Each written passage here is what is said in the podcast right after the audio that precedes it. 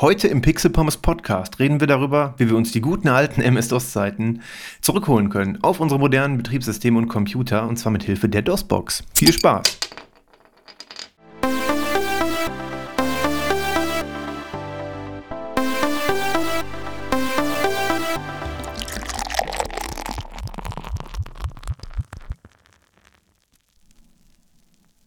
Und damit wie immer herzlich willkommen zum Pixel Pommes Podcast. Das Thema der heutigen Episode ist vielleicht auf den ersten Blick, wenn man es liest, ein bisschen ungewohnt. Wir besprechen kein konkretes Game und auch keine konkrete Plattform, sondern wir reden über eine Software. Ja, denn wer seine alten Computerspiele noch auf dem äh, aktuellen PC spielen möchte, der muss teilweise Anstrengungen unternehmen, um das zu tun. Und dabei kann ihm moderne Software helfen und eine davon ist die DOSBox. Die DOSBox ist ein freier Emulator, der auf allen modernen Betriebssystemen läuft, Windows, Linux, Mac und emuliert eine gesamte DOS-Umgebung. Also das umfasst zum einen die Betriebssystemumgebung. Dabei wird natürlich kein originales MS-DOS mit ausgeliefert oder so, sondern es wird quasi die Ausführungsumgebung für DOS-Programme nachgebaut. Das umfasst dann die DOS-API, sodass die Funktion des Betriebssystems, die von der Software aufgerufen werden kann, nachgebaut wird. Und auch alles weitere, wie zum Beispiel das Dateisystem, ähm, sodass sich quasi die Umgebung, in der sie ausgeführt wird, für das aus Sicht des Programms genauso verhält wie ein PC-DOS. Dazu gehört auch in dem Falle hier ein Prozessor, damit ähm, wir da auch problemlos die ganzen ähm, kompilierten Programme ausführen können. Und zusätzlich natürlich auch noch so die damals übliche Hardware für Video, Audio und Peripherie allgemein. Was üblich war, alles, was man zum Zocken brauchte, wird damit entsprechend dann ähm, auch mit emuliert. Kann man auch konfigurieren, was man möchte, denn die Spieler hatten ja teilweise auch andere Anforderungen. Ähm, und da wird immer ein guter Mittelweg gewählt, um möglichst viele Spiele zu wählen. Man kann einiges noch konfigurieren, wenn etwas nicht direkt ohne Konfiguration läuft.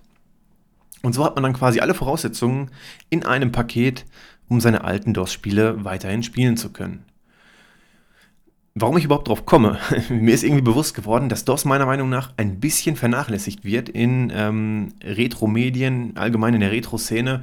Irgendwie reden dann alle nur über Amiga, Atari, die Konsolen natürlich ganz viel und das ist auch alles richtig cool. Ich bin aber tatsächlich ein großer MS-DOS-Freund gewesen und finde, dass das Thema ein bisschen unterrepräsentiert ist. Man liest zwar natürlich auch immer, wenn über ein Game geredet wird, dann wie dann der DOS-Port war, aber ich finde, dass äh, äh, das allgemeine Thema hat mehrere Episoden verdient und hier ist quasi dann ähm, die Möglichkeit, die Spiele dann auf einem aktuellen PC zu spielen. Aber wir werden mit Sicherheit auch noch das ein oder andere Mal auf die MS-DOS-Games zu sprechen kommen. Natürlich auch zusätzlich zu den gerade genannten Themen. Ähm, die möchte ich hier nicht ausschließen, sondern nur zusätzlich auch eben das DOS-Thema nicht unter den Tisch fallen lassen.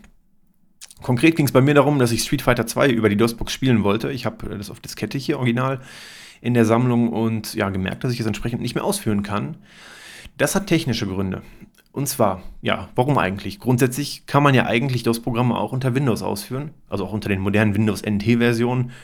Die Windows-Versionen davor basierten ja ohnehin im Unterbau auf DOS, da war es ja gar, gar, kein Problem. Aber grundsätzlich konnte man auch auf Windows NT-Systemen äh, DOS-Programme ausführen.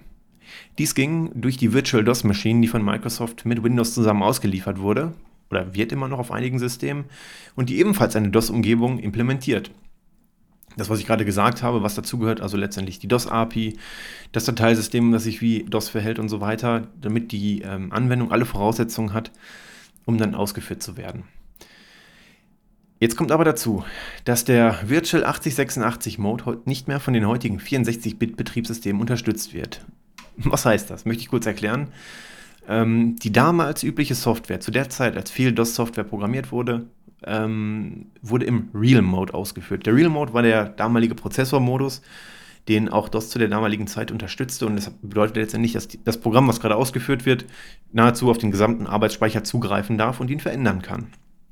Dadurch konnte ein Programm, wenn es fehlerhaft programmiert war, oder vielleicht auch bewusst so programmiert war, gab es auch, das ganze System zum Absturz bringen. Meistens waren es einfach nur Programmierfehler, die dann dafür sorgten, dass falsche Speicherbereiche dann adressiert wurden und dann das System zum Absturz gebracht wurde. Man hatte also keine Trennung von irgendwelchen Bereichen, die auch eine gewisse Sicherheitsfunktion darstellen. Es stand dem Programm einfach alles zur Verfügung. Das ist wie gesagt ein Sicherheitsproblem und auch ein Stabilitätsproblem. Ich sag mal, wenn ich jetzt ein Spiel spiele und der PC abstürzt, okay, dann ist es ärgerlich, aber erstmal für die Sicherheit nicht relevant. Aber grundsätzlich sollte das Betriebssystem ja auch die Möglichkeit haben, vor der Anwendung Daten im RAM zu halten, die, nicht, die es nicht auslesen kann. Damals war es vielleicht noch nicht so wild, aber heutzutage hat das Betriebssystem ja auch alle möglichen Bereiche, die Anwendungen auf keinen Fall lesen können sollten. Da gehören Sachen zu für die, also zum Beispiel Bibliotheken für die Verschlüsselung, halten ja Werte im Speicher mit der Entropie und so weiter. Also es sind halt Sachen, die dem Betriebssystem gehören, die die Anwendung nichts angehen, von denen sich die Anwendung einige über gewisse System-APIs holen kann, aber dann wirklich das, was freigegeben ist ähm, und nicht unkontrolliert einfach aus dem RAM gezogen. Das ist quasi das Problem. Aus diesem Grunde wurden dann in die Prozessorgeneration neue Techniken hinzugefügt, wie zum Beispiel die Memory Management Unit hardware-seitig, was sich dann quasi auf der Software-Seite so bemerkbar machte, dass man das Betriebssystem im Protect Mode ausführen konnte. Beziehungsweise das Betriebssystem konnte nach dem Booten, es wurde standardmäßig immer noch im Real Mode gebootet, aber nach dem Booten konnte es über einen gewissen Steuerbefehl in den Protect Mode wechseln. Der Protect Mode war sozusagen das Ergebnis der neueren Sicherheitskonzepte bei der, Speicher, äh, bei der Speicherverwaltung und sorgte dafür, dass die Prozesse untereinander getrennte Arbeitsspeicherbereiche hatten. Ähm, das führte aber zu Inkompatibilitäten, weil die Programme dafür nicht vorbereitet waren. Man war damals der Meinung, es wird wahrscheinlich dann trotzdem funktionieren und irgendwie kompatibel sein, ohne große Änderungen. In der Praxis war es nicht möglich, keine Chance. Viele Programme liefen einfach nicht im Protected Mode. Aus diesem Grund, durch die ganzen Inkompatibilitäten, wurde dann in der nächsten Prozessorgeneration der sogenannte Virtual 8086 Mode hinzugefügt. Der erlaubte dann, dass einzelne Prozesse in, diesen, in diesem Mode ausgeführt werden. Und dann wurde in diesen Prozessen vorgegaukelt, sie würden im Real Mode laufen und hätten den gesamten Arbeitsspeicher für sich zur Verfügung. Oder könnten einen Zugriff darauf haben. Ähm, was natürlich nicht der Fall war, es wurde aber eben vorgegaukelt und so konnten die Programme ausgeführt werden.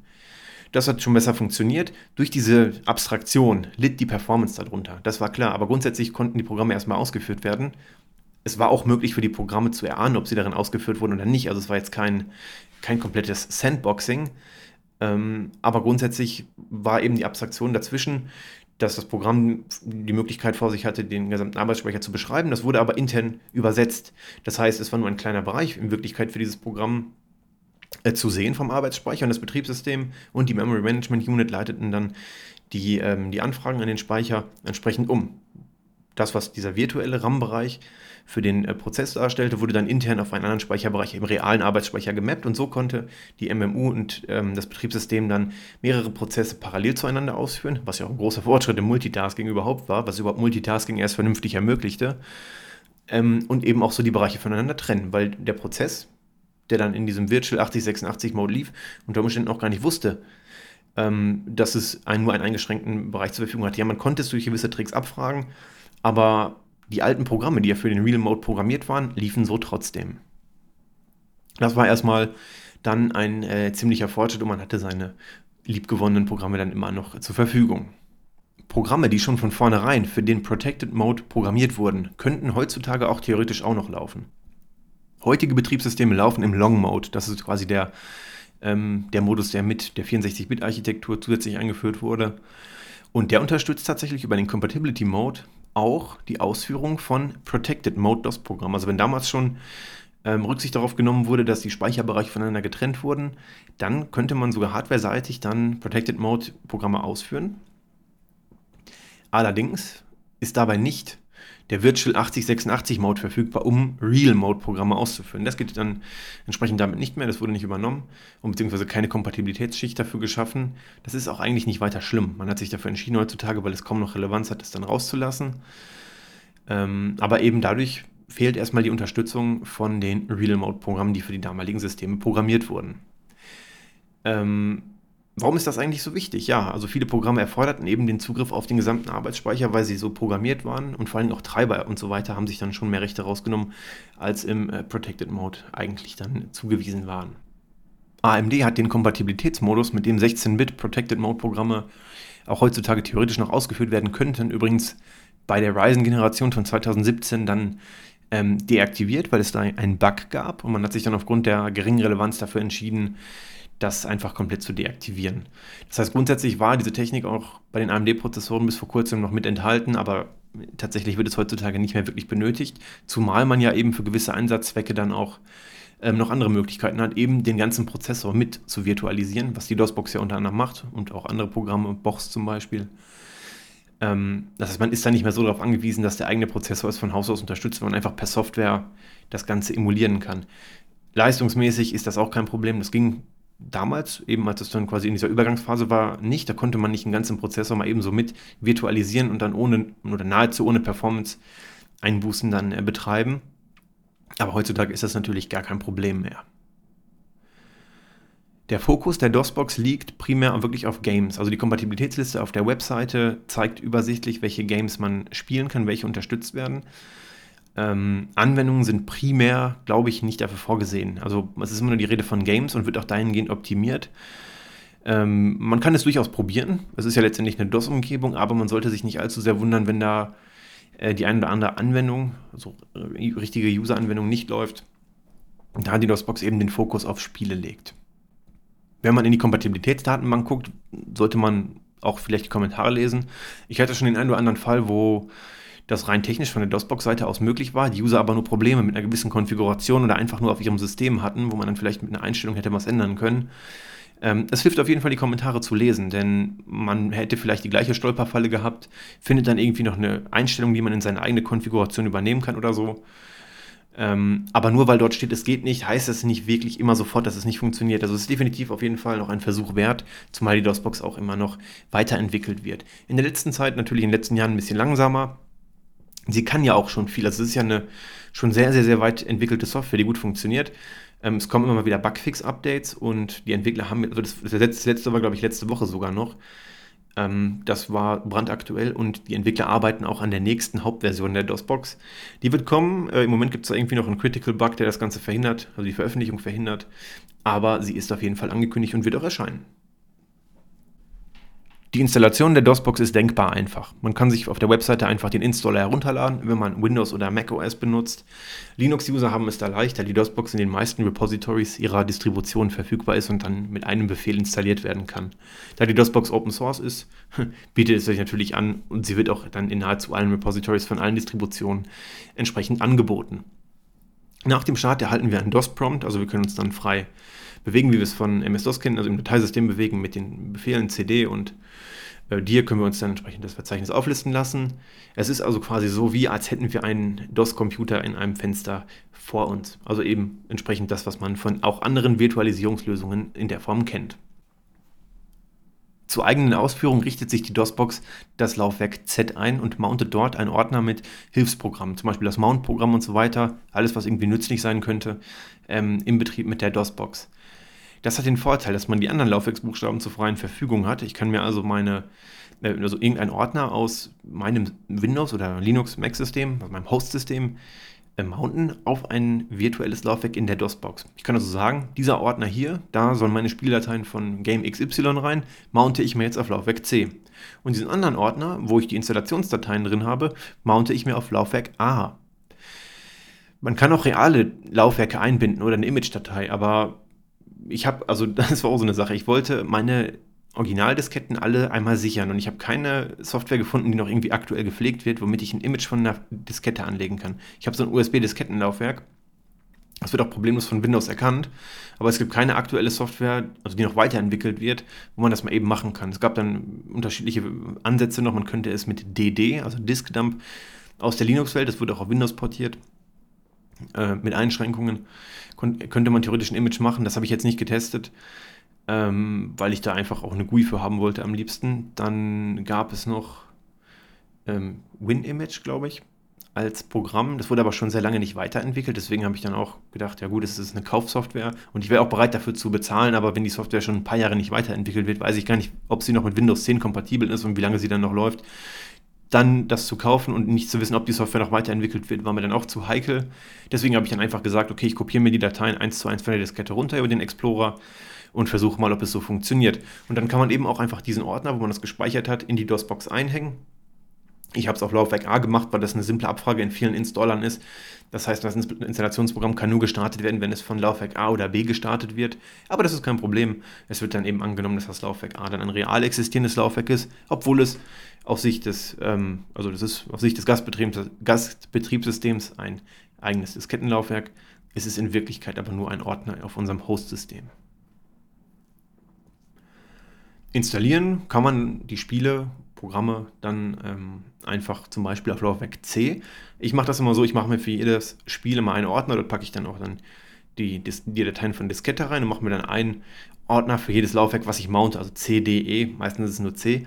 Ich trenne das. Also manche arbeiten auch so, dass sie dann quasi einen übergeordneten Ordner haben, eine DOSBox-Instanz, wo dann alle Spiele rein installiert werden. Ich trenne das aber lieber einfach so, dann hat jedes Spiel quasi seine eigene Umgebung. Es ist ja nur ein Ordner auf meinem Host-System und ich kann das dann entsprechend schön trennen und habe da kein Durcheinander. Das finde ich aber ganz gut, das so zu handhaben. Was mir dabei auch aufgefallen ist, die Installation der Games war ja oft so, dass man während der Installation wurde, also da wurde der Installer komplett in den RAM geladen, um, nachdem dann die Dateien kopiert wurden von der Diskette auf die Festplatte, ähm, musste man dann irgendwann zum gegebenen Zeitpunkt die Diskette wechseln. Gab es ja auch bei CDs noch so. Ähm, in den Anfangstagen ab DVDs wurde es dann weniger. Gut, aber dann wurden auch wieder die Texturen und so weiter größer. Also letztendlich kennt man das Problem ja dann bis zu Blu-ray eigentlich noch. Ähm, und da gab, dann, es dann erstmal das Problem, wo ich dann darüber nachdenken muss, ja, wie machst du das denn jetzt, wenn du das als virtuelles Laufwerk eingehängt hast? Also den Ordner eingehängt hast. Du kannst jetzt nicht die Diskette tauschen. Da war es aber dann tatsächlich relativ simpel. Ich habe einfach dann entsprechend den, den Ordner mit den Disketten, habe ich einfach die Dateien ausgetauscht. Man kann den Ordner einfach, einfach umbenennen. Wenn ich das gemountet habe, zum Beispiel mein Ordner, was weiß ich, Virtual Floppy, ist gelauf, gemountet auf ähm, den Laufwerksbuchstaben A, dann kann ich einfach meinen Ordner mit, der, mit den Dateien der zweiten Floppy einfach umbenennen und den eigentlichen Ordner auch umbenennen.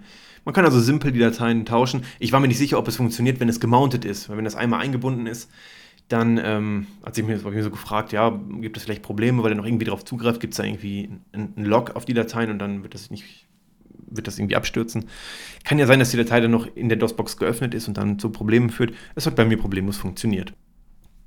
Interessant fand ich auch, dass scheinbar die Handhabung von Disketten und Diskettenlaufwerken bei Windows mittlerweile so funktioniert, dass beim Einlegen einer Diskette der gesamte Inhalt in ein temporäres Verzeichnis oder den RAM geladen wird.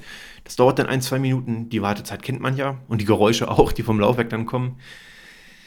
Ähm, aber dann, wenn das einmal passiert ist, kann man nahezu verzögerungsfrei mit dieser Diskette, mit den Daten von dieser Diskette arbeiten. Also da gibt es irgendwie so eine Art Cache-Mode, ähm, der das Ganze dann macht. Ich kenne es noch von früher, wo dann halt eben entsprechend das immer eingelesen wurde, was man ähm, gerade benutzt hat oder einmal dann halt nur entsprechend der, ähm, der Dateisystemindex, dass man die Dateiliste hatte. Aber das, äh, klar, bei jetzt bei den normalen Diskettenlaufwerken 1,44 Megabyte ähm, kann man sich das ja auch erlauben, das dann selbst im RAM zu halten. Die Konfiguration der DOS-Box geschieht über eine Textdatei, in der man diverse Optionen zur Hardware, zur Ausführung und zur Darstellung auf dem eigenen Host-System angeben kann. Man kann sich da auch gut in der Dokumentation und in der Compatibility List auf der Homepage orientieren, für welches Game welche Einstellungen Sinn machen. Ich teste immer einmal so, ob es funktioniert. Das meiste funktioniert out of the box. Wenn man jetzt noch irgendwie einen speziellen Controller mappen möchte oder das Keyboard-Layout anpassen muss, dann äh, kann man sich damit beschäftigen. Aber grundsätzlich ähm, kann man sich dann so pro Spiel eine Konfigurationsdatei anlegen und die dann beim Start angeben. Ähm, die DOS-Box benutzt ihr vielleicht auch schon, auch wenn ihr es noch gar nicht bewusst tut, denn viele Portale, so wie GOG.com oder auch Steam, bei Steam war es zum Beispiel das Commander Keen Complete Pack, das habe ich mir gekauft und habe ich mich dann gefragt, wie wird das Ganze dann jetzt hier auf Windows ausgeführt? Ja, tatsächlich wird einfach nur die DOS-Box mit ausgeliefert. Ähm, in dem Verzeichnis vom Commander Keen liegt die DOS-Box, liegen die Commander Keen-Dateien. Und also, weil es sind ja alle Commander Keen-Teile dort drin, gibt es dann eine Konfigurationsdatei pro Spiel und eine Batch-Datei, die dann jeweils die DOS-Box ähm, startet, ihr als Argument über die Kommandozeile dann die Konfigurationsdatei übergibt und dann entsprechend auch das Spiel dann, also die Excel-Datei von dem Spiel zum Starten übergibt und dann kann man so simpel auch die, die Games so verteilen.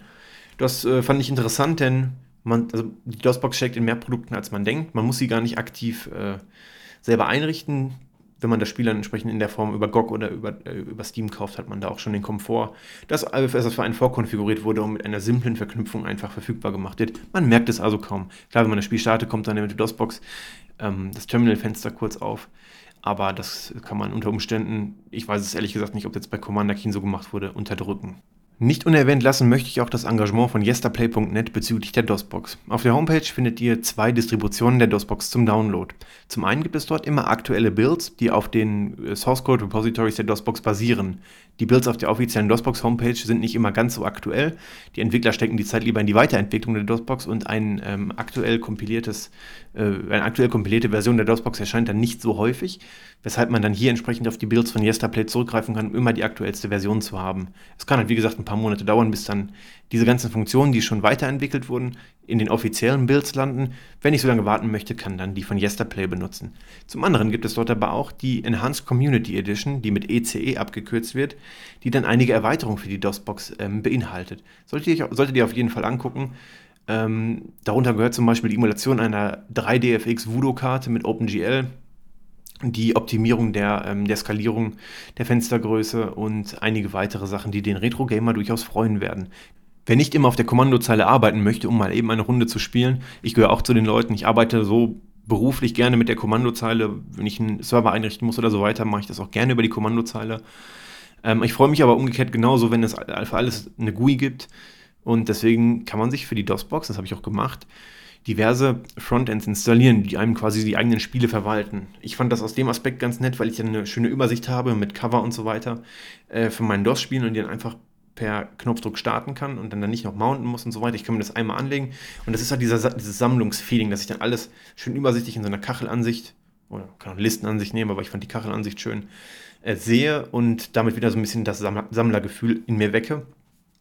Und dann macht es auch Spaß, meine alten DOS-Games hier entsprechend zu archivieren und dann darüber einzurichten. Ähm, deswegen kann man sich so ein Panel installieren. Es gibt ganz viele. Ähm, ihr könnt auf der Homepage einige finden. Ich habe mir ein paar angeguckt und ja, das habe ich vorhin schon gesagt, ich bin immer ein Freund davon, wenn die Software noch aktiv weiterentwickelt wird. Natürlich funktionieren auch die, die seit 2010, 2012 nicht mehr weiterentwickelt wurden, meistens noch problemlos. Aber wenn da noch neue Funktionen kommen oder es reicht ja auch mit Bugfixes oder mit Anpassungen für neue Windows-Versionen eventuell, dann ist das doch umso besser. Ich habe gute Erfahrungen mit dem DOS-Panel von Jürgen Radlev gemacht. Ich verlinke das in, der, in den Show Notes auch. Das ist ein simples kleines .NET-Programm, welches man starten kann. Es erkennt automatisch den Installationspfad der DOS-Box in den meisten Fällen.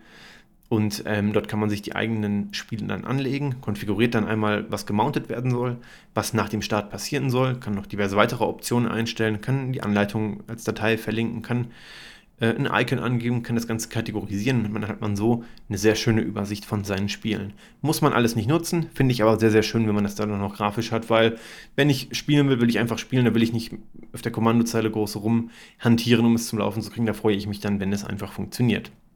So, zu der eigentlichen DOS-Box habe ich, glaube ich, das meiste und das Wichtigste gesagt.